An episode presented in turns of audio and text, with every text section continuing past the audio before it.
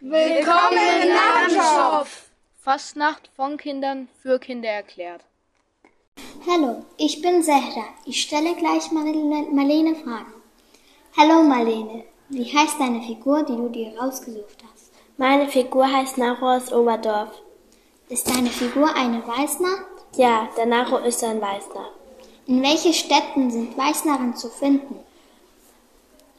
Weißnarren sind in Oberdorf, Villingen, Rottweil, Schönberg, Bräunlingen, Hüfingen, Schwenningen, Schramberg, Waldsee und Bad Dürheim und in noch ganz vielen Städten mehr zu finden. Woher kommt die Figur? Meine Figur kommt aus Oberdorf. Kannst du mir beschreiben, wie sie aussieht? Ja, sie hat Glocken und weiße Handschuhe an und verteilt Brezen und hat weiße Klamotten an, wo bemalt sind. Und kannst du einen Narrenspruch sagen? Ja, horig, horig, horig ist die Katz. Und wenn die Katze nicht horig wäre, dann fängt sie keine Mäuse mehr. Dankeschön.